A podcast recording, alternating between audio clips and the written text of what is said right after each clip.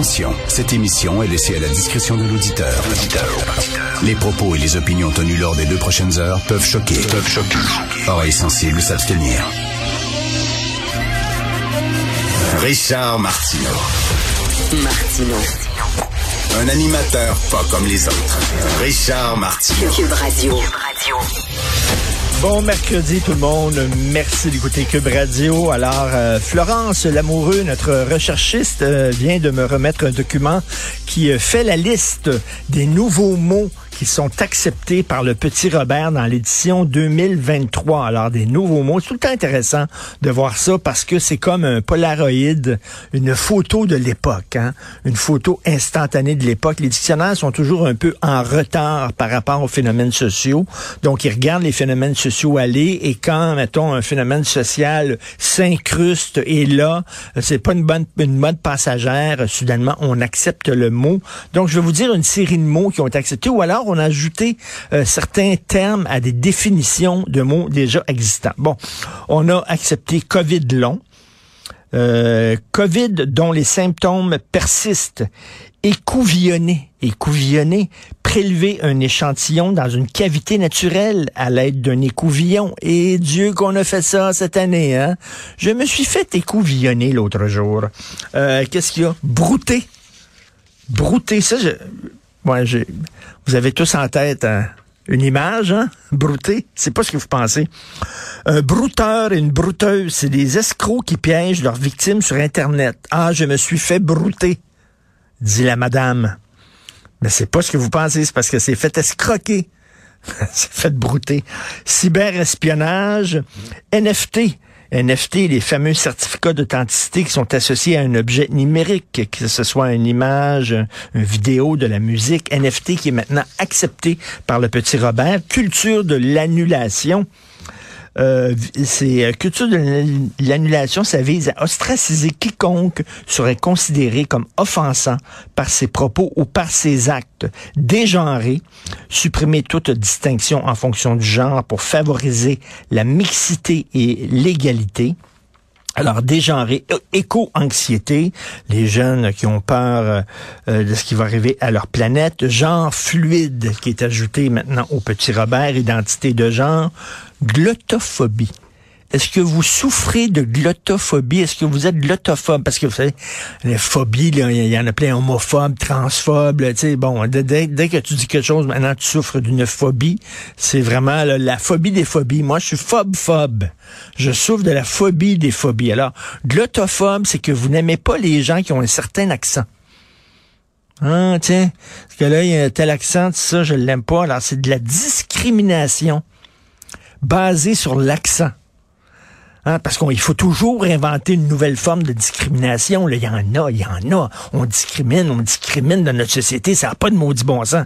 Alors là, on est rendu avec un mot où c'est la discrimination en fonction de l'accent. Yel est accepté.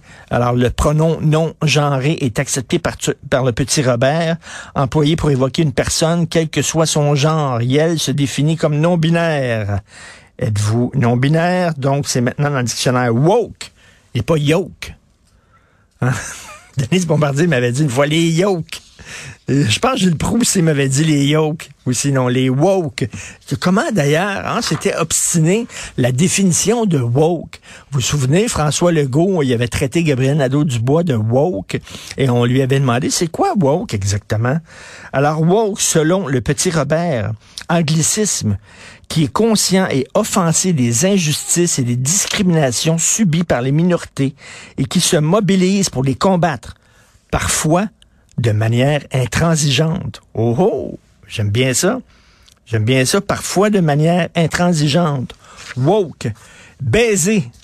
Non, c'est pas ce que vous pensez non plus. C'est pas comme brouter. Baiser, c'est, ça vient, c'est, une, expression de Belgique. On a ajouté ça euh, à la définition de baiser. C'est un petit four composé de deux meringues rassemblées par une crème. J'ai mangé un très bon baiser l'autre jour. Banane. Le mot, bien sûr, existait dans le dictionnaire d'un petit Robert, mais on a ajouté une nouvelle définition. Une nouvelle définition venant du Canada. Une banane à split. Une banane royale. Vous savez qu'on mangeait? Une banane? J'ai jamais su que ça s'appelait banane royale. Euh, alors donc, il y a ça, il y a quoi? Chalet, ça, j'en reviens pas. Chalet fait son entrée dans le petit Robert. Allô? C'était pas là. Chalet au chalet.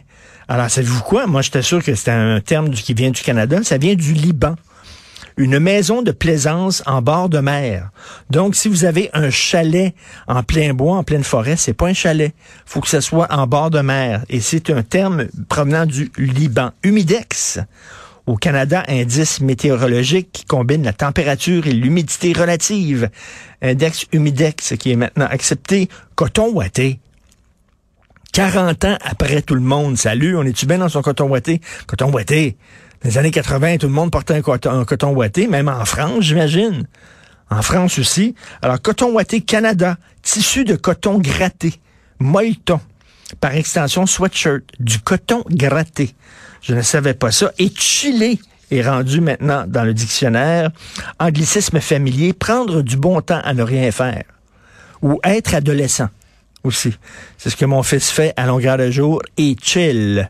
Chiller et aussi bail est rentré dans le dictionnaire, mais un nouveau, tu sais, quand tu dis ça fait un bail, ça fait un bail qu'on s'est pas vu. Alors ça, c'est rentré maintenant dans le dictionnaire, c'est-à-dire que ça fait ça fait longtemps, euh, ça fait un bail. Bref, voilà le dictionnaire Robert euh, qui était euh, amendé pour 2000, 2003, augmenté.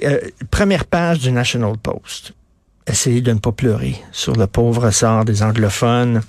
Euh, le Québec est en train euh, d'adopter la pire loi linguistique de l'histoire du Canada. Et là, non, on parle de la loi 96, puis ils sont complètement sénères, ils collent au plafond. Euh, les Premières Nations disent que c'est un génocide culturel. On en parle dans très peu de temps, dans quelques minutes, avec Jean-François Lisée et Thomas Mulcair. Euh, et là, on voit sur la première page du National Post une grosse photo d'un gars qui manifeste contre la loi 96 et il tient une pancarte et c'est écrit loi 96. Et d'ailleurs, la pancarte est en français et ils doivent être très contents au National Post de montrer que même des francophones manifestent contre la loi 96. Ils sont très contents. Alors, le gars tient sa, son affiche. Loi 96, c'est la fin d'un Québec bilingue. J'aimerais dire à ce monsieur qui est sur la photo, euh, c'est une manifestation qui se tenait au John Abbott College. J'aimerais dire à ce monsieur-là que le Québec n'a jamais été une province bilingue. Il y a une province bilingue dans la Fédération canadienne, c'est le Nouveau-Brunswick. Les autres provinces sont anglophones et nous, ben, on est une province officiellement francophone. Et la loi 96, la timide loi 96 qui est maintenant vue comme pire que la loi 101. Dire, et c'est la preuve, moi j'en suis convaincu, que les anglophones n'ont jamais vraiment digéré la loi 101. Et je vous conseille de lire aujourd'hui Emmanuel Latraverse dans le journal de Montréal. Elle parle de l'aide médicale à mourir et vous savez, euh, il y a toujours des risques de dérapage. Et là, c'est CTV. Euh, Emmanuel nous apprend, moi je ne savais pas, le réseau CTV a sorti une histoire. C'est une femme de 51 ans, Sophia, qui souffre d'une hypersensibilité chimique multiple. Alors, je ne sais pas si euh, elle avait elle se sentait mal à cause des, des ondes d'Internet et tout ça. Moi, j'ai déjà fait une entrevue euh, au franc-tireur avec quelqu'un qui avait du papier aluminium un peu partout dans sa maison. Et quand il sortait à l'extérieur, il se mettait comme un chapeau en papier aluminium parce qu'il disait qu'il voulait se protéger des ondes d'Internet, le 4G ou je sais pas trop quoi. Et il a dit que des fois, il pleurait du sang à cause des ondes, euh, qui était très sensible aux ondes. Je sais pas si c'est ça, mais cette dame-là souffre, souffrait en fait, d'une hypersensibilité chimique multiple. Entre autres, la fumée de cigarettes de ses voisins la rendait malade. Et euh, elle a fait deux ans de démarches auprès de gouvernements, de divers organismes d'aide pour chercher de l'aide pour se guérir de ce mal-là, un mal étrange.